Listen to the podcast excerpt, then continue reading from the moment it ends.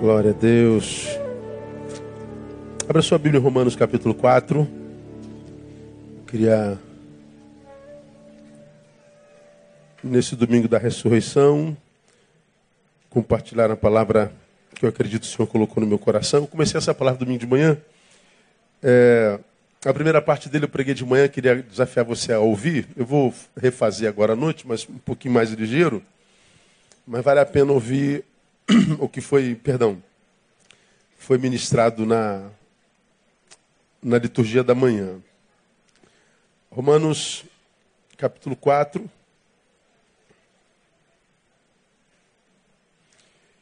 É um capítulo onde Paulo tenta dirimir uma controvérsia sobre a justificação de Abraão. Alguns entendiam que Abraão tinha sido justificado por causa das suas obras. Paulo explica que não foi por causa das obras, mas foi por causa da graça e a fé que ele tinha no Deus da graça. Depois que ele, ele dirime essa dúvida, ele faz alusão sobre Jesus e a justificação produzida por ele na vida daquele que crê. Os nossos adolescentes estão chegando aí agora. Viu? Chegando em silêncio. Estão se converteram mesmo esse final de semana, sem internet. Acharam Jesus, né?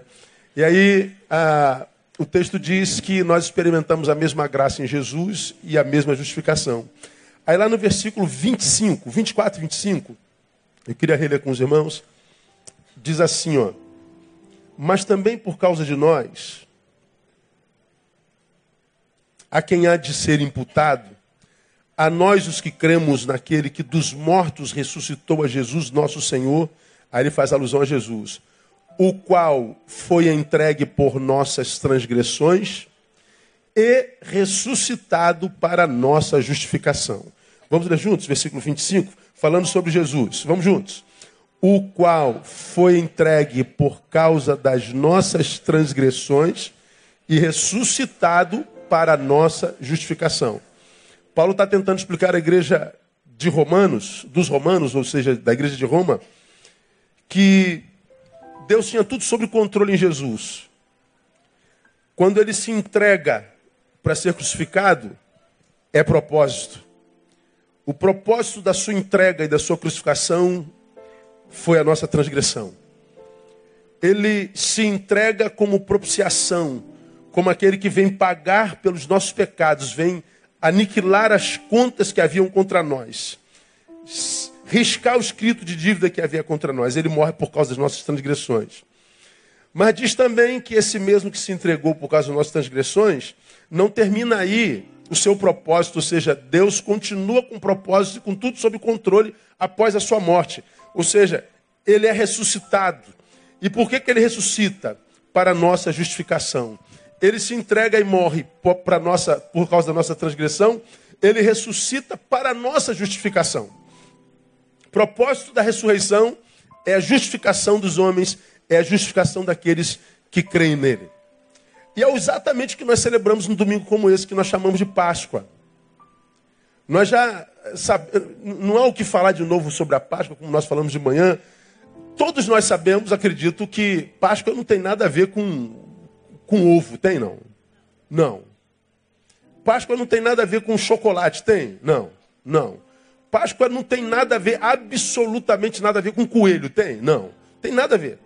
Onde é que entrou o coelho, o ovo, o chocolate? Não interessa, é bobagem. Depois você pergunta lá que você vai, joga no Google, que o, que o Deus Google é, explica pra gente.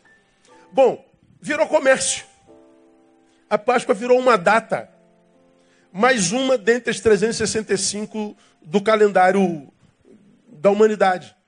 É mais um diazinho como outra qualquer. É uma data como outra qualquer. E como todas as datas especiais no Brasil, todas elas foram, foram sequestradas pelo capitalismo e foram transformadas em época de consumo. E toda vez que uma data específica é, é, é extraída da sua, do seu principal sentido e transformada em, em, em algo de consumo, ela perde seu sentido. E parece que isso não foi diferente na, na, na questão da Páscoa. Nós sabemos o que é Páscoa. A Páscoa acontece é, por primeiro lá em Êxodo capítulo 12, você conhece bem a história. as dez pragas foram enviadas, as nove pragas foram enviadas sobre, sobre, sobre o Egito, porque Deus tinha um plano para aquele povo que ele chamava de Israel e aquele povo que foi escravo por 430 anos.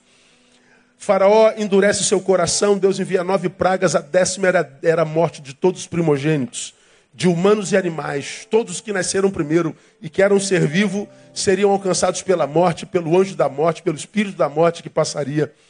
E Deus disse para o seu povo que esse, esse, essa morte passaria pelo arraial de toda, de toda, de toda, de, de, de toda a terra. Por isso disse: vocês terão que fazer algo, cada um de vocês vai matar um novilho, vai matar um carneiro, vai matar um cordeiro. Vocês vão pegar esse sangue do cordeiro e vocês vão espargir sobre os umbrais da porta. Ah, eu, eu, eu, já falei sobre isso aqui várias vezes, né? O umbral da porta é o que a gente chama de alisar hoje, né? É aquela, essa parte é, debaixo da qual ou dentro da qual a porta está. A ordem do Êxodo 12 era: pega o sangue desse cordeiro e joga em cima do alizar, no umbral da porta. Marque essa porta, essa entrada, o lugar da sua habitação com sangue. Quando o anjo da morte passar, quando o espírito de morte passar, quando a morte passar, e ela vir, ou a morte vira a, a marca do sangue, o que, que aconteceria? Essa, esse espírito de morte passaria por sobre essa casa e a livraria do peso do seu poder e da sua ação. Páscoa vem daí. Páscoa é a palavra hebraica Pesach, que significa literalmente passagem. É a passagem de livramento, ou seja, da morte para a vida. Esse espírito vem e mata todos os primogênitos, menos aqueles cuja casa estava marcada com o sangue do cordeiro. Isso é Páscoa. No Novo Testamento, nós aprendemos por boca de Paulo que Cristo é a nossa Páscoa. Por que, que Cristo é a nossa Páscoa? Porque a, a, a palavra diz que todos pecaram e o salário do pecado é a morte. Se todos pecarem, o salário do pecado é a morte, todos nós, a priori, deveríamos estar mortos. Mas ele não fala de uma vida, de uma morte física, ele fala de uma morte eterna, de uma separação definitiva de Deus, da impossibilidade da eternidade na sua presença. Ele fala da, da, da, da possibilidade de perdição. E ele diz que Jesus foi morto para que quando o dia do juízo viesse, e o, o julgamento de morte, de condenação viesse sobre todos da face da terra, os únicos que seriam livres desse juízo seriam aqueles que foram marcados e lavados pelo sangue de Jesus Cristo. Todos nós conhecemos essa história. Morte, é, é, é, Páscoa sim, significa passagem. Mas se nós fôssemos trazer para hoje, irmão, se a passagem, ela tem um significado muito mais amplo do que a simples passagem de um anjo que nos livra da morte. Passagem é o que possibilita jornada. Passagem é o que possibilita caminho, o que possibilita vida. Como eu falei de manhã, como se a gente estivesse caminhando, trilhando a nossa jornada comum, estivéssemos desenvolvendo a vida naturalmente. Em algum momento da nossa vida, aparecesse um precipício intransponível, aparecesse um rio intransponível. Ou seja, a nossa jornada foi brecada, foi bloqueada, fomos paralisados, nos tornamos inertes. Aí viesse alguém de forma muito brilhante e construísse uma ponte. Essa ponte é o que possibilita a jornada, é o que possibilita a passagem o que é a Páscoa? A Páscoa é essa ponte. A Páscoa é o sacrifício do Cristo que diz que se você for marcado por esse sangue desse Cristo ressuscitado, não há absolutamente nada nesse ou naquele mundo que possa impedir você de ver a sua vida em plenitude. É passagem. Mas algumas considerações precisam ser feitas. Se essa ponte simboliza a passagem, simboliza o que eu chamo de Páscoa, todos nós sabemos que sobre uma ponte ninguém faz casa. Ninguém constrói sobre uma ponte. Ponte é um lugar temporário. Ponte é um lugar cronológico. Ponte é um lugar que nada tem a ver com fixidez. Ponte é um lugar que une. Ponte é um lugar que possibilita a jornada. Então, quando a gente fala de Páscoa, Nós estamos falando de algo, irmão, que não tem nada a ver com fixidez. Tem a ver com exatamente o oposto. Aquilo que nos impede de fixar. Aquilo que nos impede de viver, ponto final. Aquilo que nos impede de, de, de, de, de parar de continuar sonhando, posto que o sonho é o ensaio da ação, diria Freud, é o, é o embrião da realidade. Bom, Páscoa é o que viabiliza a vida. Páscoa é passagem. Agora, irmão, a gente sabe que no momento nós não estamos diante de nenhum anjo de morte, não tem nenhuma revelação de Deus dizendo assim, ó, ô, ô introdutor, ô Didio, arruma um, um cabritinho aí, mata, bota aí na porta do tabernáculo, o sangue, por quê? Porque o anjo de morte vai passar aqui, vai levar todo mundo se não tiver o sangue. Nós não estamos diante dessa ameaça. Mas que nós estamos vivendo, irmãos, como nunca antes, a necessidade de passagem, ah, nós estamos. Páscoa é passagem. Passagem, como ministrei de manhã, não só da morte para a vida. Sim, da morte para a vida, mas não só. É também passagem do que eu chamei do si mesmo para o nós. Nós vivemos Páscoa quando eu proponho e pratico a passagem da vida para mim mesmo, da vida para o outro. É quando você já aprendeu aqui esse ano todo, quando o meu tu, meu eu se encontra com o teu tu e nós viramos nós. Isso é uma passagem. É a vitória do, do, do nós. É a vitória da comunhão sobre o egoísmo. Isso é uma passagem, nós precisamos dessa Páscoa. Páscoa é passagem do individualismo, portanto, para o comunitário. É aquela capacidade que nós precisamos desenvolver de viver uma vida que vá além do nosso umbigo, como eu tenho empregado. Do individualismo comunitário. Porque, como, como eu falei de manhã, irmãos, nós vivemos um tempo muito horrível na história da humanidade. Uma geração que vive com pedra na mão e parece que sai para a rua esperando um alvo que se movimente para jogar na testa. E por que, que as pedras estão sendo cruzadas entre nós? Porque nós nos tornamos cegos e passamos a acreditar que nós somos especialistas em vida alheia. Todos nós temos no outro um podre para apontar. Todos nós olhamos para o outro e dizemos: você tem que mudar, você não pode ser assim. Você pega os petistas olham, que olham para os coxinhas e dizem, vocês são a praga da nação. Tu pega os coxinhas que levam, olham para os petistas, vocês é que são a praga da nação. E a gente está com pedra na mão, tacando no outro, porque nós nos tornamos especialistas em detectar o defeito do outro. Aí nós vemos essa comunidade, essa geração mimimi, politicamente correta, que aparentemente deseja mudar o Brasil, mas eles não, não arrumam nem o quarto deles.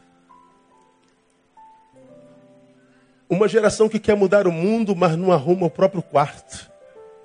Uma geração que quer mudar o mundo, mas através da mudança da vida alheia. Ou seja, você que é o problema do Brasil. O problema são vocês, seus branquelos. Não, o problema são vocês, seus negros. O problema são vocês, seus machistas. Não, são vocês, suas feministas. E nós estamos todos com pedra na mão.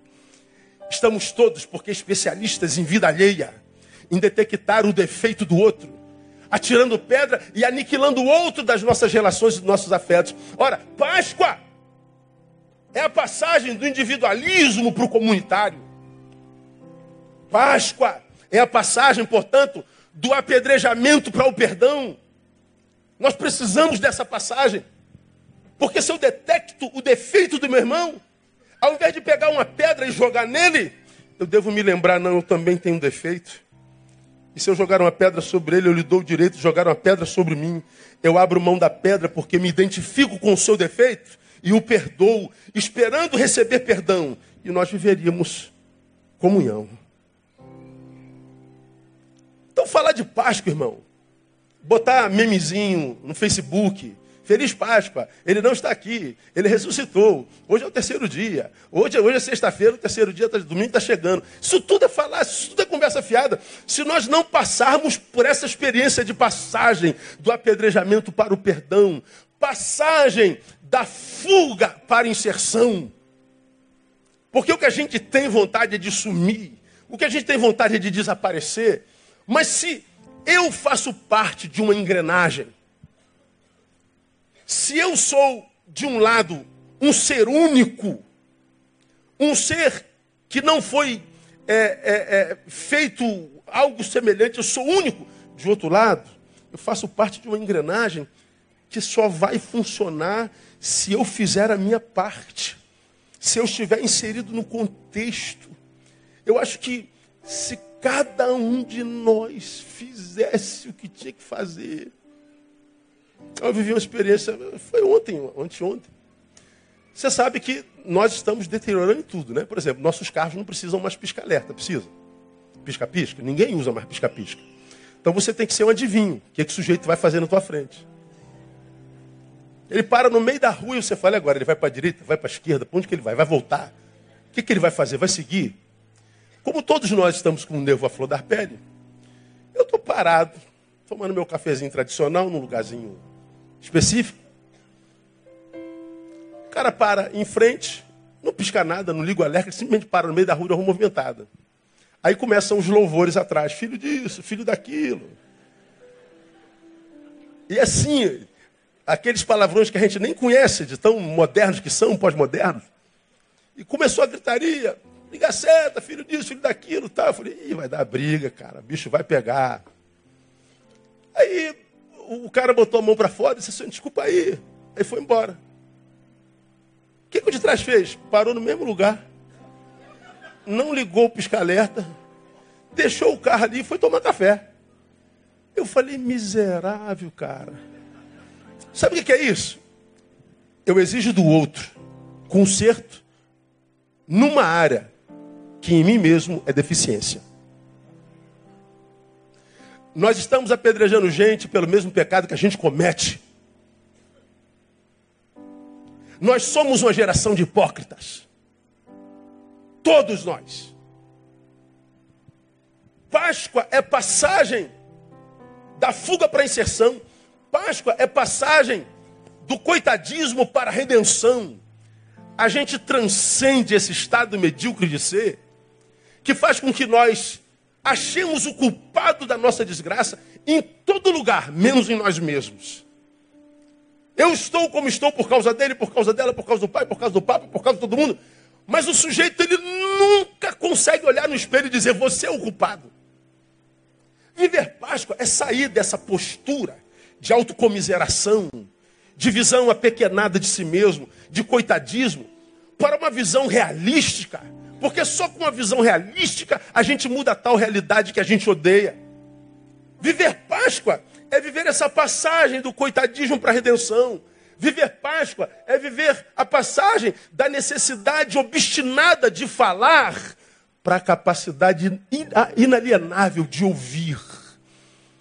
A gente tem falado demais e ouvido muito pouco.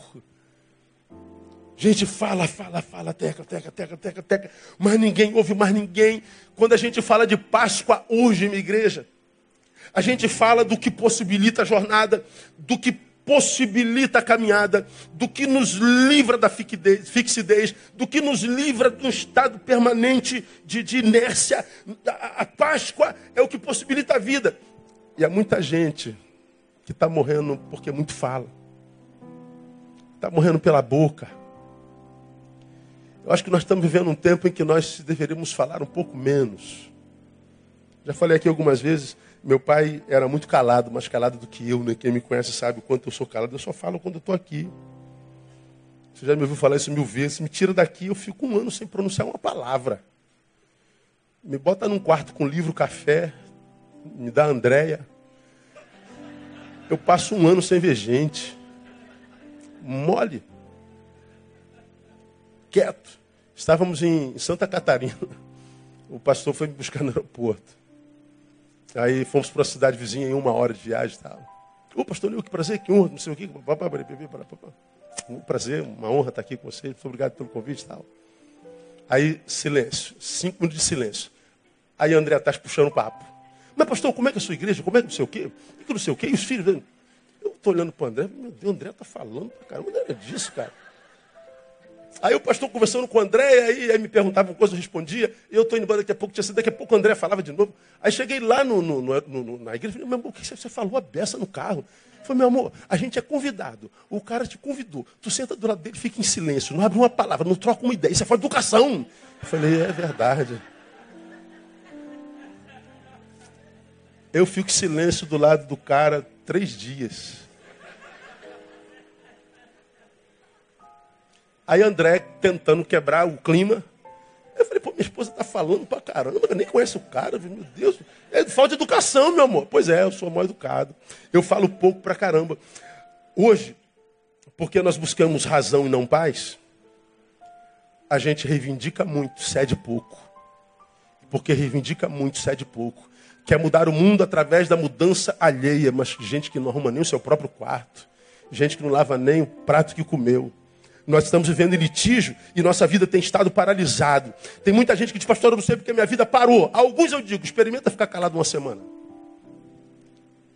Experimenta produzir um terço das palavras que você produz por dia. Você vai ver como é que a paz se estabelece. Viver Páscoa é viver essa passagem da necessidade obstinada de falar para a necessidade inalienável de ouvir. Viver Páscoa é viver passagem, portanto, da polarização, porque nós vivemos polarizados, um em cada canto, longe um do outro. É transcender, é passar da polarização para a comunhão, porque é na comunhão que o Senhor ordena a bênção e a vida para sempre. Viver a Páscoa hoje é viver a passagem da busca doentia pela razão para a promoção necessária da paz. Então, meu irmão, Páscoa não é uma data apenas. Páscoa é uma contínua experiência vivida, posto que é passagem. Então, falar em Páscoa é falar de passagem. Falar em Páscoa é falar de evolução. Como disse, se eu entro 2018, me comparo com quem eu fui em 2003, assim, há cinco anos atrás, e me vejo a mesma porcaria, eu não vivo passagem. Cala a boca, não fala de Páscoa. Se eu me comparo hoje, 2018, com o que eu fui em 2000, e, e, e, em 2000 e percebo que eu não evoluí, que eu não passei desta para aquela, que eu não, não, não, não, não, não fiz do, do meu talento algo multiplicável. Falar de Páscoa é hipocrisia. Tu entra nas redes hoje, é Páscoa para todo lado. Eu falei, meu Deus, quem me dera. Se nós vivêssemos Páscoa hoje mesmo. Passagem. Quando a gente deseja feliz Páscoa, nós estamos dizendo feliz evolução, filho. Feliz passagem. Feliz jornada. Está entendendo até aqui, amém ou não? Diga para quem está do seu lado, feliz Páscoa, meu irmão. Feliz Páscoa, feliz passagem.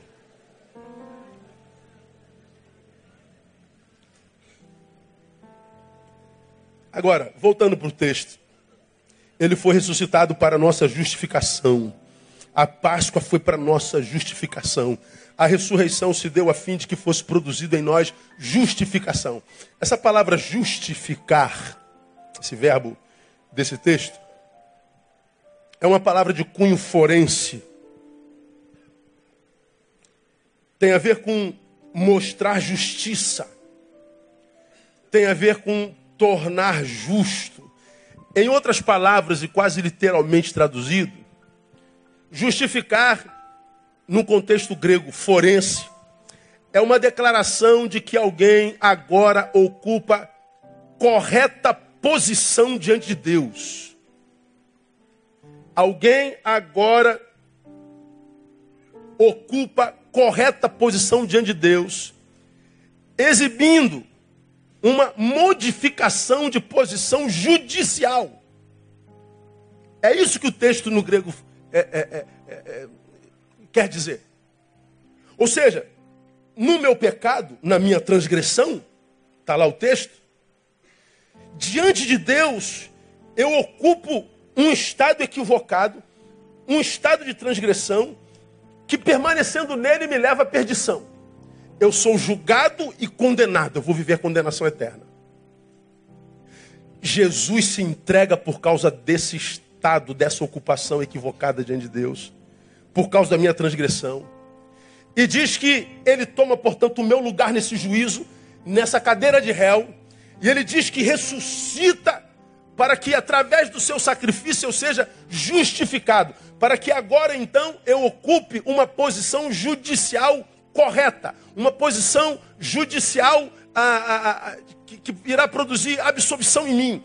Então, Hoje Deus olha para mim e para você, porque Jesus ressuscitou, expliquei de manhã, não mais com um olhar cru, com um olhar seco, o um olhar livre. Não.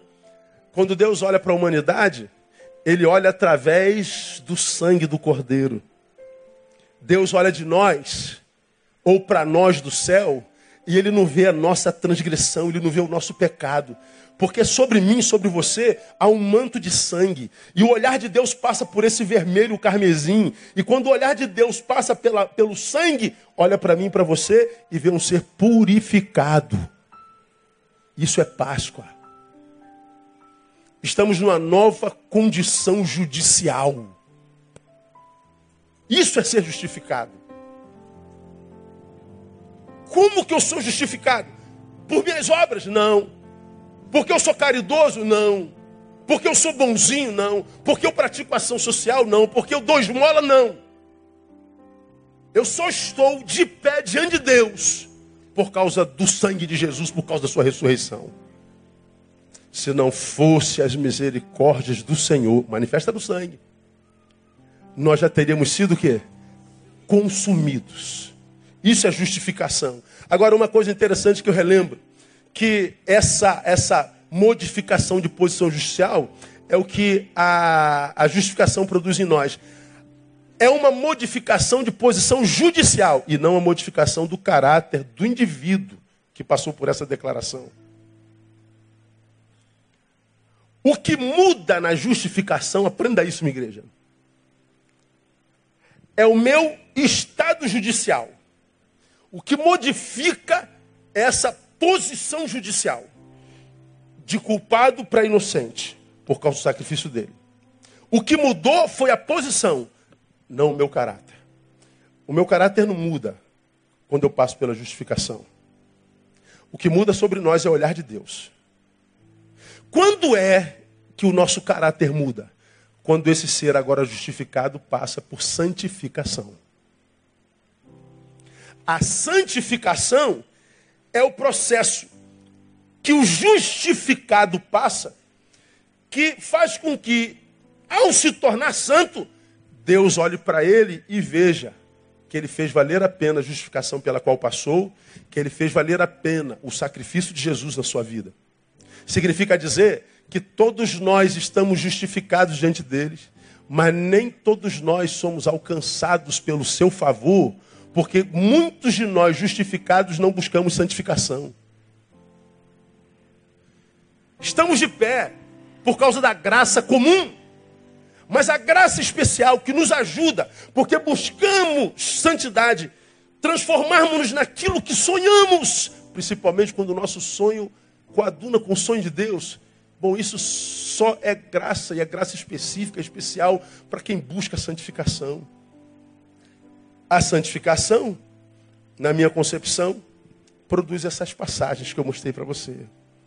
Do individualismo para o comunitário, do apedrejamento para o perdão, da fuga para a inserção, do coitadismo para a redenção, da necessidade obstinada de falar para a capacidade inalienável de ouvir, da polarização para a comunhão, da busca doentia pela razão para a promoção necessária da paz. Isso é produzido pela santificação. Então, minha igreja, quando a gente fala de, de Páscoa, eu e você, como cristãos, precisamos pensar diferente. Nós não podemos nos unir essa massa que se diz evangélica, mas que em cuja vida o evangelho é só discurso. É aquela gente que você vai no seu Instagram, você vai no seu Face e está lá, Jesus ressuscitou, Jesus é prova do amor de Deus por nós. Ele nos deu nova vida. Por causa dele nós nascemos de novo. Aí depois que faz a publicação, volta para as brigas é, fenomenais.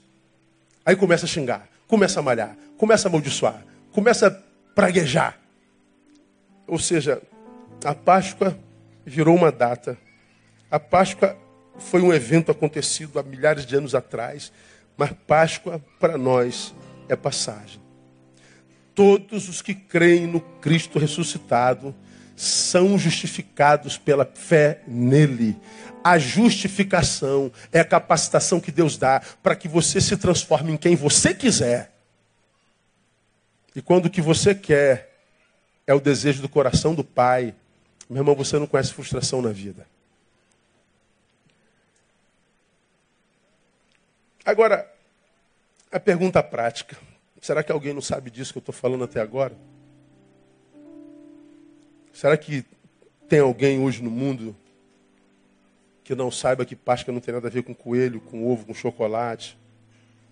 Que Páscoa tem a ver com o que aconteceu lá no Êxodo, os cordeiros que foram sacrificados e o sangue. Será que tem alguém que não sabe que a nossa Páscoa é Jesus? Será que alguém não sabe disso? Talvez você não saberia colocar com essas palavras, palavras que eu estou colocando, que é a passagem, que impossibilita uh, o fixismo ou fixidez. Talvez você não soubesse falar com essas palavras, mas no sentido geral você já sabia que era Páscoa. Agora, o que é o saber evangélico se ele não é transformado em vida praticada? A ressurreição, ela não terá validade alguma se ela não passar de um saber teórico, de um apunhado, de um punhado de informações decorados. O evangelho não terá poder nenhum em nós se ele só for um conjunto de doutrinas e regras morais. O evangelho não produzirá mudança nenhuma em nós se ele não passar de um conjunto de saberes registrados em livro. Saber o que é a Páscoa não muda a vida do que sabe a Páscoa. É disso que eu estou falando, que eu tenho ministrado aos irmãos. Se o Evangelho não passar de uma simples informação, só haverá validade nela se de fato produzir mudanças estruturais em nós. Se mexer com a nossa estrutura. Quem foi que gravou uma música que fez sucesso aí? É, é, é, entra na minha casa, como Zaqueu. Quero subir o mais alto que eu puder, só para te ver e olhar para ti e chamar tua atenção para mim. Eu preciso de ti, Senhor.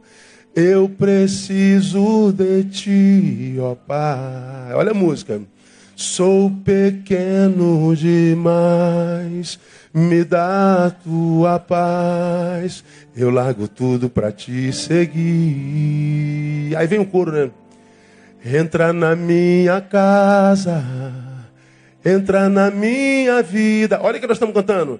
Mexe com minha estrutura sara todas as feridas, me ensina a ter santidade. Quero amar somente a ti, porque o Senhor é o meu bem maior. O milagre é mexer com a nossa estrutura.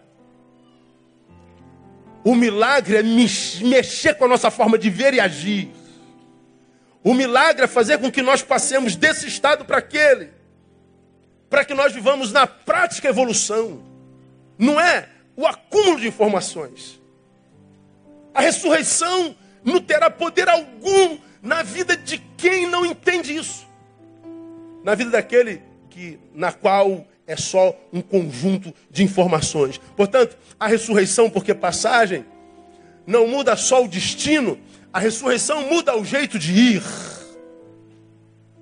A ressurreição ressignifica a nossa vida. Por quê? Porque ela produziu justificação que produz em nós paz com Deus. É como diz o livro de Romanos: justificados pela fé, tenhamos paz com Deus. Quando nós vivemos Páscoa de verdade, somos justificados e essa justificação promove a nossa paz com Deus e a nossa paz em Deus. Quem vive em paz e com paz, não guerreia. Não abre mão da paz tão facilmente, porque ela é que traz qualidade de vida. Então me diga, meu irmão, esse estado beligerante de se viver hoje, tudo se faz guerra, tudo gera discussão. Uma geração completamente incompetente para lidar com o não e com o antagonismo gente que não consegue ser contrariada, gente que não consegue viver rejeição, gente que vive com pedra na mão, gente que vive se matando, se digladiando, assassinando. Isso é produto do quê? Gente que não está em paz com Deus. Porque a paz com Deus, produzida pela justificação, faz com que a gente caminhe com o coração apaziguado. Faz com que a gente caminhe com o coração quieto.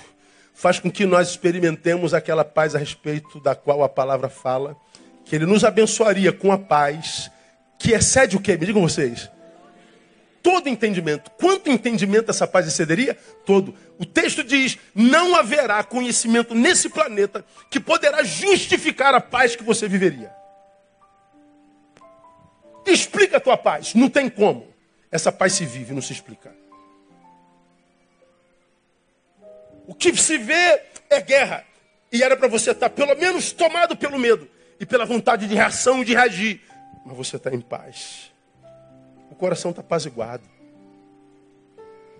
Viver Páscoa é ser justificado. Ser justificado é viver em paz com Deus, em Deus. E quando a gente é justificado, o que, é que a gente espera de um, de um justificado? Que ele seja um promotor de justiça. Que ele seja um promotor da paz. Que se veja nele atos de justiça. Então, para o Cristo ressurreto, não interessa apenas nossos ajuntamentos litúrgicos. Isso aqui que a gente está fazendo agora tem perdido sentido para essa geração. Eu acho que tem todo sentido isso aqui perder sentido. A gente vem para a igreja, uma horazinha, canta umas musiquinhas para Deus, faz umas oraçãozinhas, depois dá uma ofertinha, depois vai todo mundo embora, viver a mesma mediocridade de todos, de todos nós. Aí chega quarta-feira, vamos para a igreja de novo, e a gente canta mais umas duas musiquinhas, ouve mais uma palavrinha, e a gente tem aquele efeito anestésico da fé, e a gente sai daqui dizendo: Estou me sentindo tão bem agora. Mas esse tão bem só dura até amanhã de manhã, porque amanhã você já acorda mal de novo. E você volta no domingo e você tem esse efeito anestésico religioso de novo. Só que chega uma hora que você cansa até dessa anestesia. Porque o que a gente quer é, um, é, um, é uma droga mais forte. O que a gente quer é uma coisa mais duradoura. O que a gente quer é que isso se transforme em verdade. Pastor, a Bíblia não está dizendo que eu teria paz, que é certo tudo. Cadê essa paz? A Bíblia não diz que, como meu pastor, nada me faltaria, me falta um monte de coisa. Eu quero que se transforme em verdade em mim. Pois é, viver sem que isso se transforme em verdade em nós, faz com que a gente passe a desacreditar de que isso seja verdade. Por isso, o exército de apóstatas que quando olha para a razão da apostasia, continua sendo outro. Foi a igreja, foi o pastor, foi o porteiro. Não me deram oportunidade, não valorizaram o meu talento. Não, não, não, não. Se você vive Páscoa, passou da morte para a vida. Se você viveu passagem, teu coração está apaziguado em Deus, você tem paz com Deus e em Deus, não há ninguém que te tire do lugar onde você recebeu essa paz. Ninguém me tira da presença de Deus. Ninguém que experimentou essa paz troca essa paz por qualquer outra coisa nesse planeta. Abriu mão dessa paz e dessa experiência, nunca viveu essa experiência. Como disse alguém que não foi eu. Se você saiu da igreja por causa de homens, não entrou na igreja por causa de Jesus. Porque quem entra na igreja por causa de Jesus não sai da igreja por causa de homens. A igreja não tem, tem, tem um monte de hipócritas. É verdade, é possível que esteja sentado um do teu lado. Dá uma olhadinha, ver se tem cara de hipócrita. Pois é, lembra que você está sentado do lado de alguém, ele está olhando para você também. Ah, na igreja tem um monte de traíra? Tem. Ah, na igreja tem um monte de, de injustiça? Tem. Como também tem dentro da sua casa, tem dentro do seu trabalho, tem dentro da sua família. E quase sempre, os que vivem apontando os erros dos outros, os especialistas em erros alheios, são os mais errados, são os mais podres são os mais hipócritas. Quem apazigou a alma não procura defeito na vida alheia, irmão. O seu olhar muda. A gente, quando olha para a pessoa, olha com graça. A gente olha para a pessoa, busca a sua melhor parte e não a sua pior parte. Então desconfio demais dos santarrões éticos, perfeitos, moralistas, dos que acham que o mundo está todo errado, menos ele. Para mim, eles são os piores. Quem passa pela Páscoa quem viveu a experiência da passagem, vive essa paz que excede todo entendimento. Ele é justificado, ele busca santificação. Então, para Cristo, o ressurreto, o que interessa não são nossos ajuntamentos litúrgicos, não. Interessa para o Cristo ressuscitado, na vida do justificado, atos de justiça. Que ele seja um promotor de justiça. Para o Cristo ressurreto não interessa a nossa liturgia.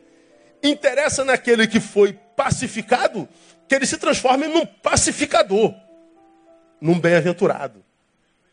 Mas o que a gente vê hoje? Guerra, guerra, guerra, guerra, guerra e pedra. Falta paz, irmão. O que o Cristo ressurreto espera é que nós passemos, por causa da passagem, por uma ressignificação da vida, por uma, por uma um choque de gestão em torno e sob os princípios do Evangelho. E esse choque de gestão, de autogestão, essa ressignificação, ela se manifestaria em algumas áreas da nossa existência. Primeira área, na nossa relação com o próprio Redentor. Se eu sou justificado, eu fui por um justificador. Se eu fui redimido, eu fui por causa de um redentor. É como eu falei de manhã, né? Dei uma moral para os advogados, nós temos muitos advogados na igreja. Há uma máxima aí da advocacia que diz que sem advogado não há justiça. Sem um advogado não há justiça. Então você pode visitar o Bangu de 1 a 10, você vai achar um monte de gente que está lá que é inocente de verdade. Por que está preso, pastor? Porque eu não tenho advogado. Não tem como pagar. Não tem um justificador que advogue a sua causa, que corra atrás disso. Ou seja, eu tenho direito a aquilo, no caso a liberdade, mas estou em cadeia. Por quê? Porque eu não tenho justificador. Porque eu não tenho um justiceiro, eu não vivo justiça. Eu tenho direito, mas não tomo posse. Então, se eu fui justificado, essa justificação vai ressignificar a minha vida, sobretudo com o meu redentor, com o meu advogado. E a minha relação com ele, ela, na minha concepção, ela muda no que, irmão? Primeiro, a nossa relação com ele vai ser de gratidão. Por que gratidão? Porque eu passei pela passagem, a minha vida só é possível por causa dele. Independente da qualidade de vida que eu viva hoje, eu só estou vivo por causa dele. Eu posso estar vivendo o pior dia da minha vida, eu posso estar vivendo a angústia do tempo presente, mas eu estou vivendo essa angústia do tempo presente livre. Eu posso não saber o que fazer, para onde ir, mas se eu soubesse, eu faria, e se eu soubesse para onde ir, eu iria. Eu sou livre, mesmo que eu não esteja em movimento. Você está vivendo o teu momento ruim, Deus sabe que você está. É possível que você esteja aqui num túnel que no qual você não veja uma luzinha. Primeira coisa que eu te diria: o Deus que te libertou, o Deus que te justificou, ele não precisa nem de túnel e nem de luz nele. A Bíblia diz que ele abre porta, e quando ele abre porta, ninguém fecha, e a porta que ele fecha, ninguém abre. É o Deus que diz que pode todas as coisas, inclusive nós podemos todas as coisas nele. Ele não precisa de matéria-prima. O nada para Deus é matéria-prima. Ele chama as coisas que não são como se já fossem. Então ele não precisa de luz do fim do túnel. Ele não precisa de túnel. Se ele quiser te tirar daí, hoje ele te tira daí. Por que ele não faz então, pastor? Porque ele não te exime do prazer de fazer a sua parte na relação. Quando Deus desce para ouvir a nossa oração, ele não ouve o que a gente diz, irmão. Tem um texto na Bíblia que diz que ele sabe o que a gente vai pedir antes mesmo da gente pronunciar uma palavra. Ora, se ele sabe o que eu vou pedir, antes de eu pronunciar a palavra, para que, que eu pronuncio palavra? Qual a necessidade de pronunciá-la? É porque ele pega a palavra que você pronuncia e vê se dá para coadunar essa palavra com a postura diante da coisa que você pede. Aí o moleque está no quarto dele, controle na mão, ó, televisãozão ali, telão 55 polegadas, Netflix, vendo qual série, qual é a série da moda aí? Mecanismo. Tá lá. Ele está aqui, ó. Começou a ver 8 horas, são 8 horas da noite, ele está lá. Mãe, traz a limonada aí. A mãe é boba, vai e leva. Mãe, faz um bolinho de chuva aí. Não está chovendo não, filho, traz assim mesmo. Aí quando chega 8 horas, ele vai para o quarto. Oh, meu Deus, meu Pai amado. Abençoa teu servo, que amanhã eu vou fazer aquela prova do concurso. E a tua palavra diz: se alguém tem falta de sabedoria, peça ao Senhor que o Senhor dá e não lance em conta. Está correto isso, irmão? Não está não. Deus está ouvindo a tua oração, tá? Mas Ele está ouvindo o que você diz ou vendo o que você vive? Ele está vendo o que você vive. Deus vai te responder, vai estudar, vagabundo.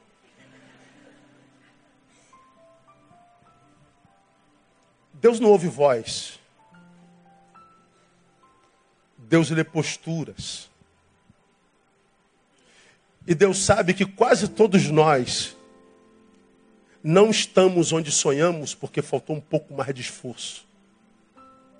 Se você for homem o suficiente, se você for decente o suficiente, você vai ver que você não poderia estar onde sonhou. Faltou alguma coisa.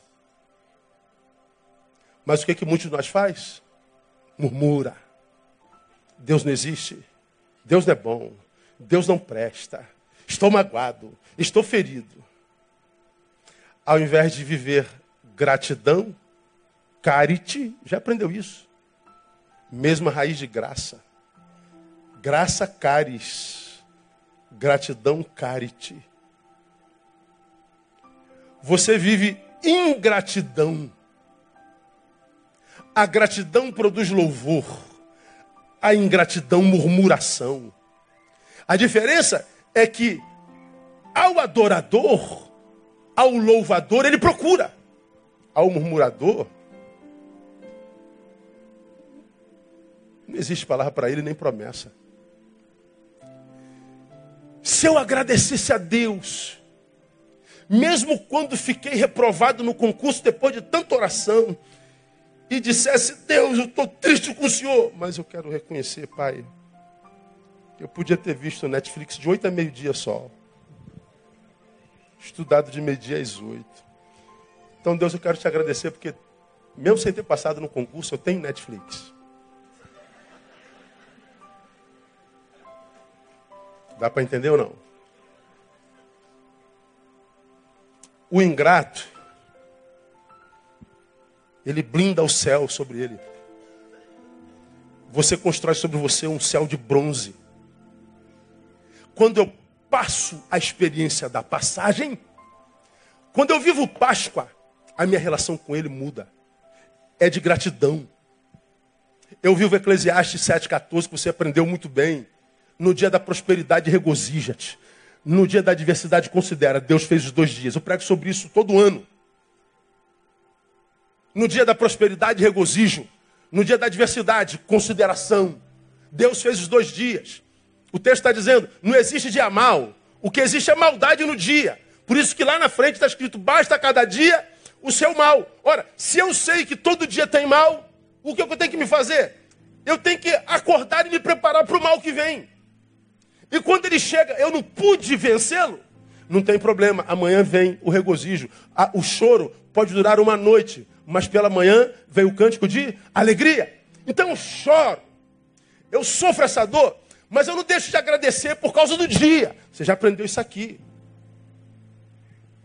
Agora, como você tem aprendido, se o dia é mau, você abre mão do dia. Se um dente doeu, você deixa de agradecer pelos 31 que não doem. Se quebrou um dedinho, tu deixa de agradecer pelos outros 19 que tem.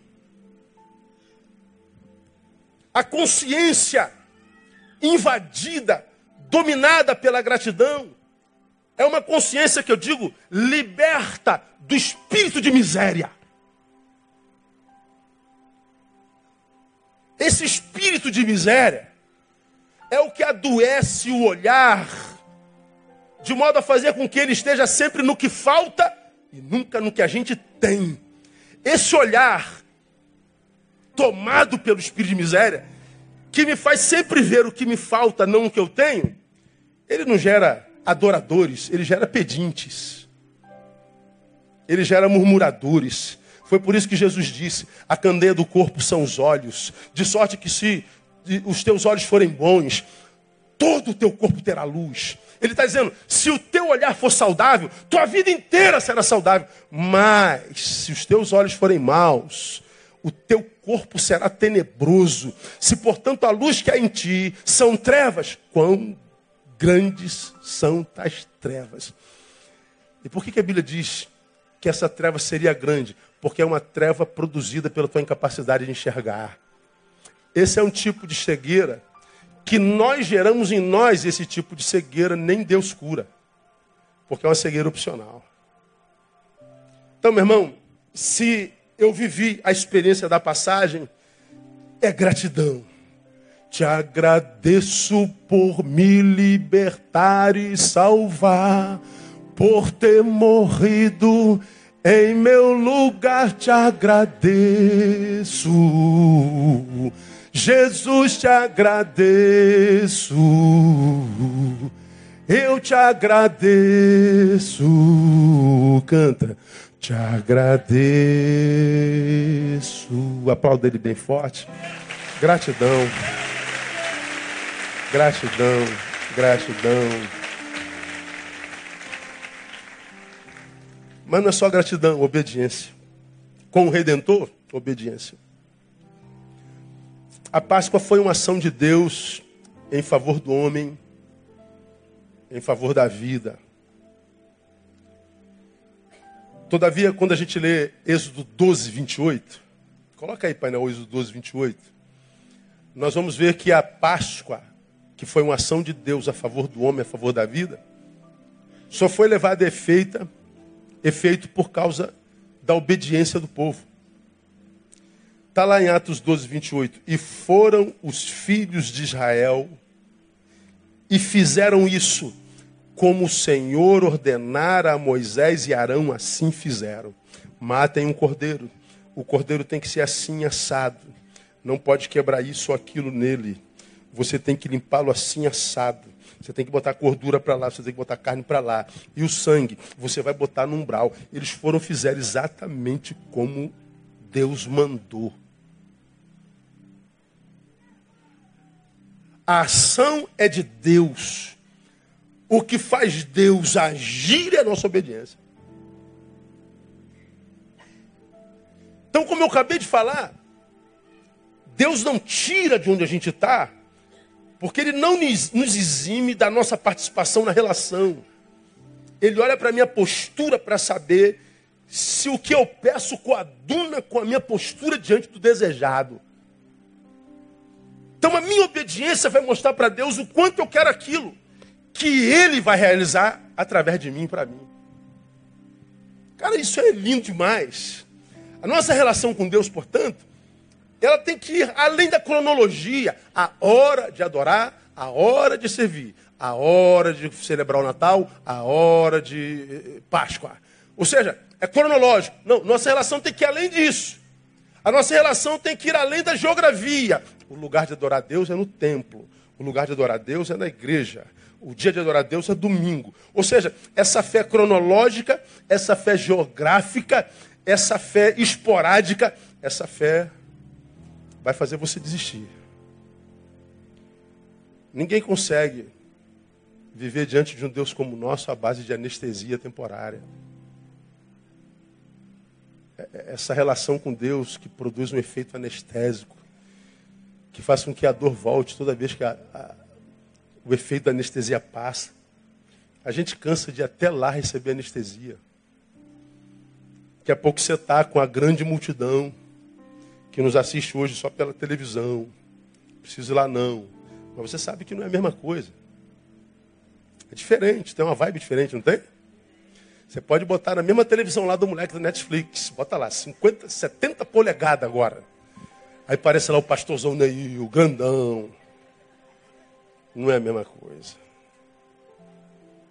O pastor Neil está pregando, quando o bicho pega, pipoca. Eu nem ouvi o que ele disse. Aqui não. Aqui tem essa sinergia.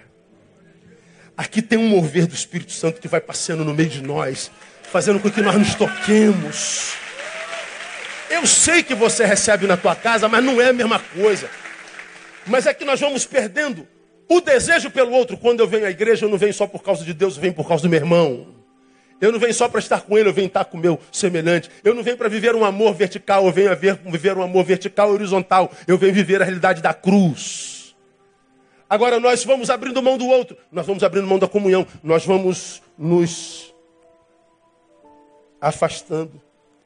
Daqui a pouco, nem na televisão a gente vê mais estamos sendo engolidos pelo tempo presente. Aí você mergulhado em malhação, mergulhado em novela das nove, enfiado numa academia esquerdista de lavagem cerebral. Você é influenciado pelos feminismos e machismos da vida. Vazio que só tentando trazer significância para a vida Daqui a pouco você está nas passeatas e perguntam para você: o que, que você está fazendo aqui?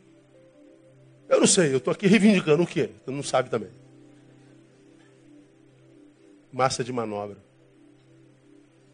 Aí depois que você é sugado como um bagaço de laranja, você é jogado fora, sobra o resto de si para si.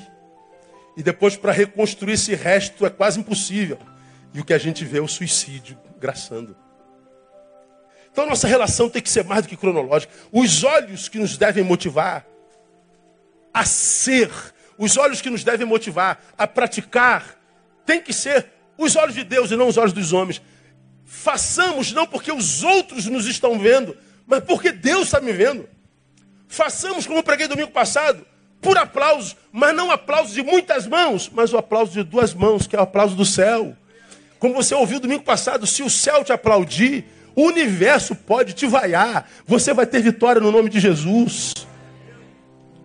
Se Deus te acata, te recebe, te aceita, o mundo pode te rejeitar. Você vai sentir o amor fluindo no teu ser. Isso é obediência.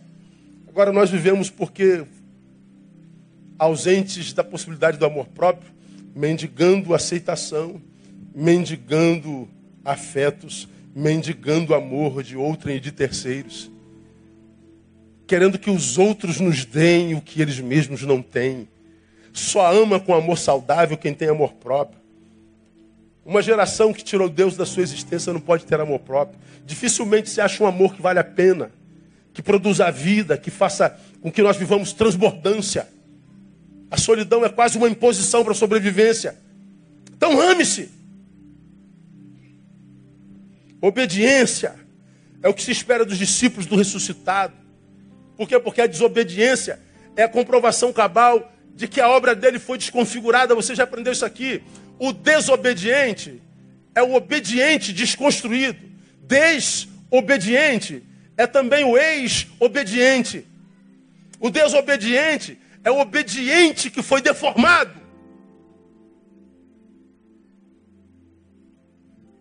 Por isso, se eu celebro Páscoa, celebro a passagem, eu estou celebrando uma passagem que vai restaurar minha relação com o meu redentor.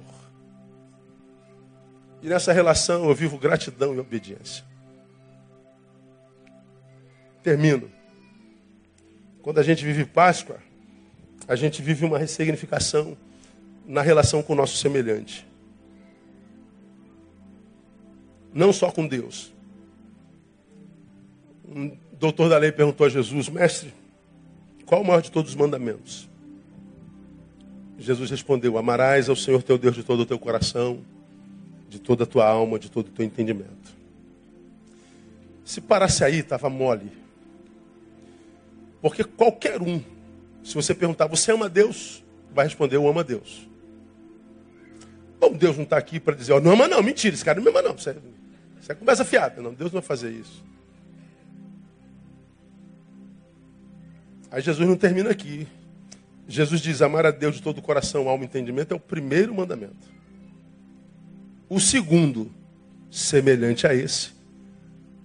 O segundo, tão importante quanto esse, é amarás ao teu próximo como a ti mesmo.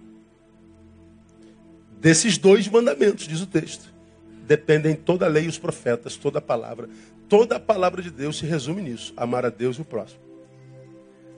Então, amar a Deus é mole, difícil amar o próximo. E o próximo está cada vez mais difícil de amar. É melhor comprar um shih um poodle. Estou falando besteira não? Não, né? Está difícil amar.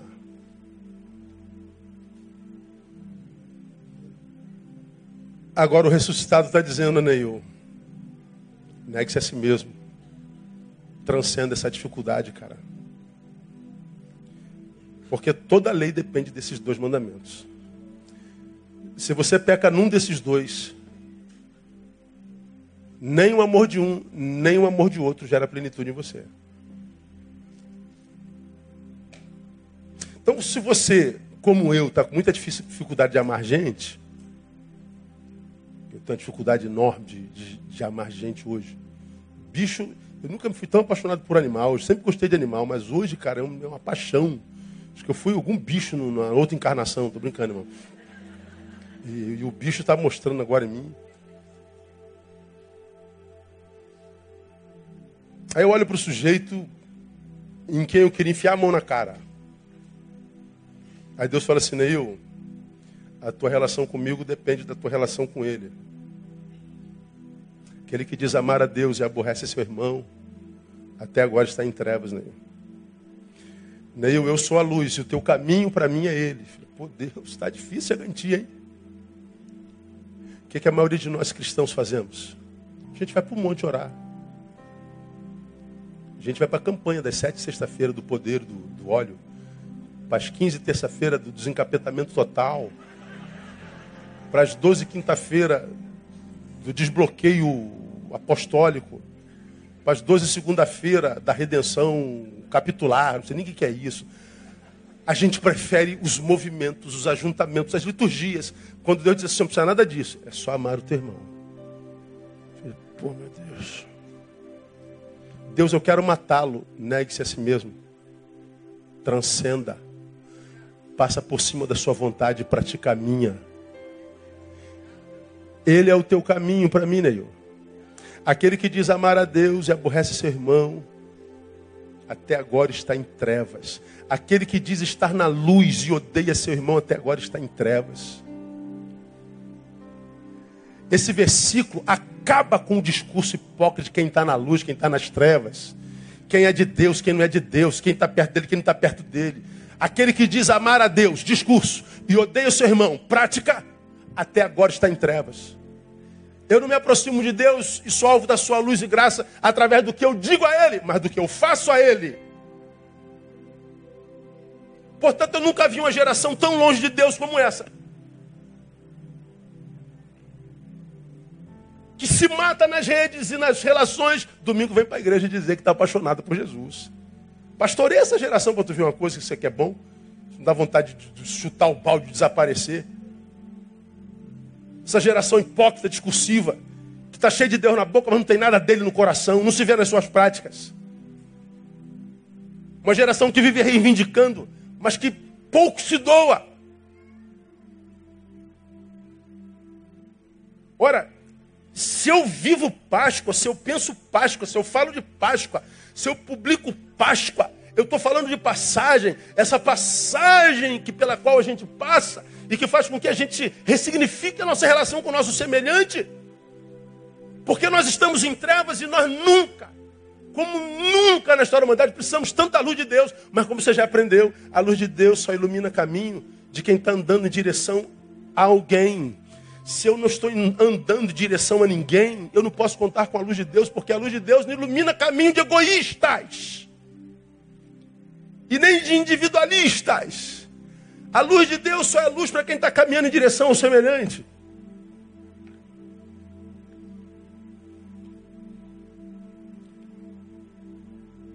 Se este é o sentimento que domina o teu ser, o amor, você cumpre a vontade de Deus. Mas se assim não é, faça o que quiser para Ele, irmão. Você nunca terá dele a vida que transborda do interior. Vai ser anestesia mesmo. E o que eu gosto da Bíblia é que a Bíblia não nos engana, sabe? Os pastores enganam. Ah, pastor inventa. Deus vai te dar uma bênção. Deus vai te honrar. Deus vai mudar a tua sorte. Deus, Deus vai fazer por você o que compete a você fazer por si mesmo. Como a gente gosta desse discurso, a gente gosta de promessa. Você já aprendeu aqui, né? É, vamos citar, já, já, aprendemos aqui, dez versículos. Vamos, tentar lembrar de dez versículos. Me digam aí, dez, diga um versículo, irmão. O Senhor é meu pastor, nada me faltará. Diga o versículo, Paulinho. Grave, grave esse versículo. Qual, aquele que habita nos esconderijo do Altíssimo descansará. Tudo posso daquele que me fortalece. Diga. Jesus chorou. Diga. Eleva meus olhos para o monte de onde virá o socorro. Diga a outra aí, Priscila. Como? Ide por todo mundo, eis que estareis convosco todos os dias. Ó, pega dez versículos. Pega dez versículos. Dos dez, nove são promessas para nós. Qual que tu falou? O Senhor é meu pastor. Em consequência disso, nada me faltará. Olha eu aí. Qual que tu falou, Paulinho? Aquele que habita no esconderijo do Altíssimo, a sombra do Onipotente, descansará. Olha eu aí habitando nele, descansando. Qual que tu falou? Tudo posso naquele que me fortalece. Quem pode? Eu, olha eu aí de novo aí. Deus é meu refúgio e fortaleza. Quem? Meu, meu refúgio e fortaleza. A palavra de Deus que a gente conhece é promessa de Deus para nós.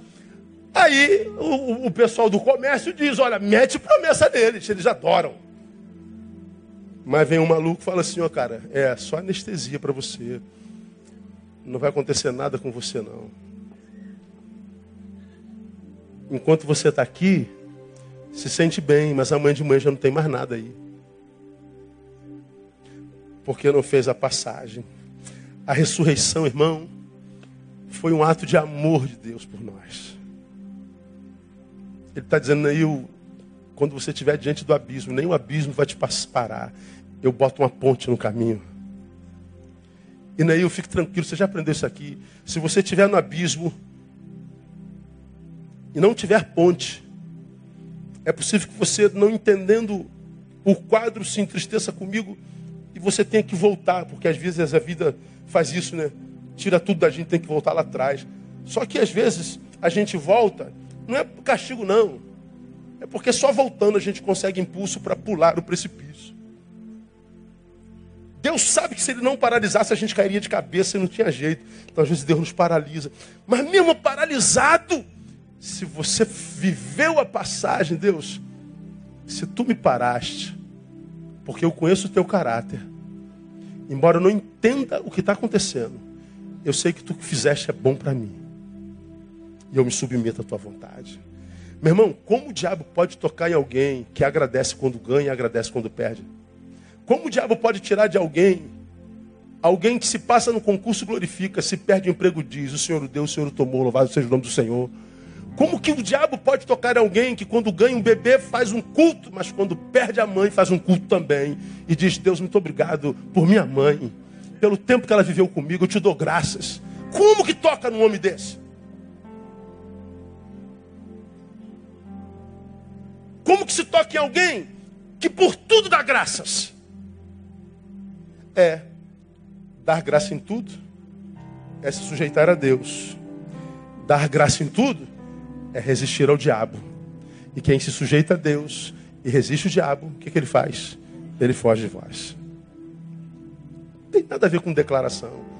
Sai em nome de Jesus, está amarrado, há poder no sangue de Jesus, nada disso é vida praticada. A Páscoa hoje, portanto, não é apenas a lembrança de uma ressurreição que aconteceu lá no passado, mas é uma consciência de uma ressurreição que tem que acontecer todos os dias, irmão. Porque ela é passagem. Eu passo desta para aquela o tempo inteiro. Eu estou evoluindo. Eu passo por essa ressignificação que eu já falei para você tantas vezes. A minha forma de ver a vida, de enxergar o próximo, de me relacionar com Deus. Essa Páscoa vai me moldando a imagem e semelhança do meu Criador, do meu Redentor. Quando essa passagem, irmão, é, é vivida de fato de verdade, você viveu o Evangelho. Você foi selado com o Espírito Santo. Aí você vai ouvir o que Deus disse a Josafá. Deus que estão diante de nós são maiores do que nós, são mais poderosos do que nós. Diante deles parecemos gafanhoto. Mas Deus, nossos olhos estão postos em Ti.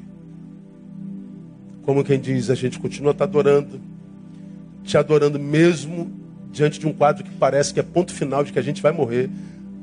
Os nossos olhos estão postos em Ti.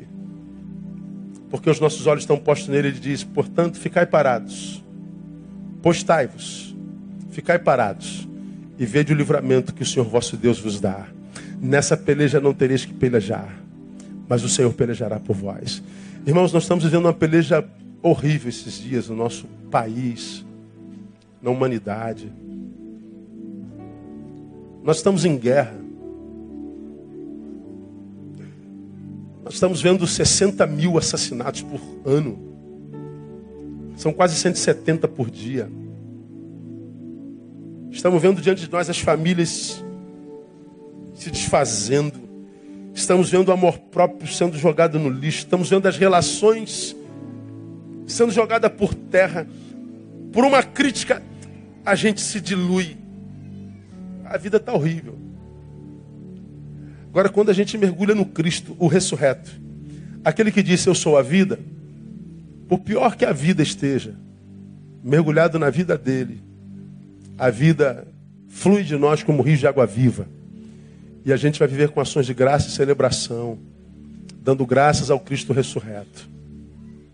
Porque, embora a morte me circunde, eu estou edificado sobre aquele que disse: Eu vim para que você tenha vida e vida com abundância. Que o Jesus Cristo ressuscitado te abençoe com essa vida e que te dê a experiência da passagem. Quem tem entendimento, entenda. Quem tem ouvidos, ouça o que o Espírito diz à igreja. Boa Páscoa para cada um de vocês. Boa passagem. Que o ressuscitado, o ressuscitado te abençoe. Vamos aplaudir, vamos ficar em pé. Vamos embora para casa.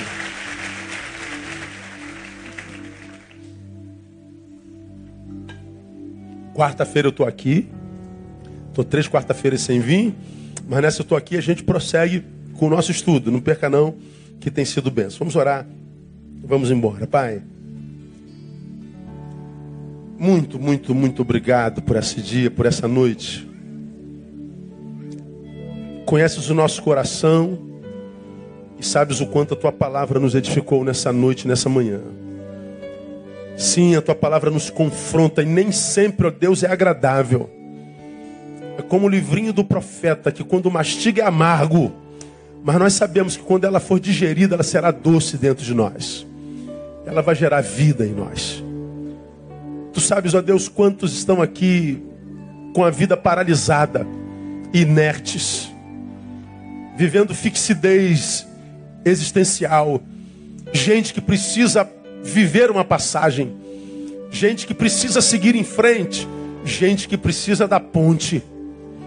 Portanto, Deus, uma vez que tu és o caminho, tu és a ponte, tu és a nossa Páscoa, que essa noite seja a noite da redenção do meu irmão, seja a noite da ressignificação da minha irmã, Seja a noite na qual comece o processo de passagem de conversão. Seja a noite, ó Deus, onde a vida comece a ver vida de novo. Seja a noite, ó Deus, na qual teu filho seja posto de pé de novo. Que o teu filho volte a crer de novo. Que o teu filho comece a restauração nessa noite. Que esse ano seja marcante na vida desse meu irmão, dessa minha irmã. Se ele tem andado até aqui, caminhado até aqui em vergonha, que hoje comece a ser plantada a semente da dupla honra no nome de Jesus. Capacita, meu irmão. Capacita-o a fazer por si o que compete a ele a fazer por si mesmo. Amplia-lhe a visão, a capacidade de diagnóstico. para que ele possa viver uma vida que vale a pena ser vivida. Muito obrigado por Jesus de Nazaré, o Cristo ressuscitado. Sexta-feira, noite da dor, da morte, da humilhação. Sábado, o dia do silêncio cósmico. Domingo, dia da vitória. Domingo, dia da redenção. Domingo, dia da promessa. Domingo, dia da, da, da, da vida sobre a morte, da vitória da vida sobre a morte. Que a vida seja derramada sobre nós abundantemente e que nos acompanhe nesse mês que inicia hoje e no restante desse ano. Portanto, seja assim para a glória do teu nome. Que a graça Jesus Cristo Filho, o amor do Senhor que é Pai e a consolação do Divino Espírito Santo sejam sobre todos neste lugar e com todo Israel de Deus espalhados pela face da terra desde agora e pelos séculos dos séculos. Amém. E glória a Deus. Melhor aplauso a Ele. Deus abençoe você. Bom final de noite. Até quarta-feira. Dá um abraço no teu irmão. Vamos sair louvando, Romão.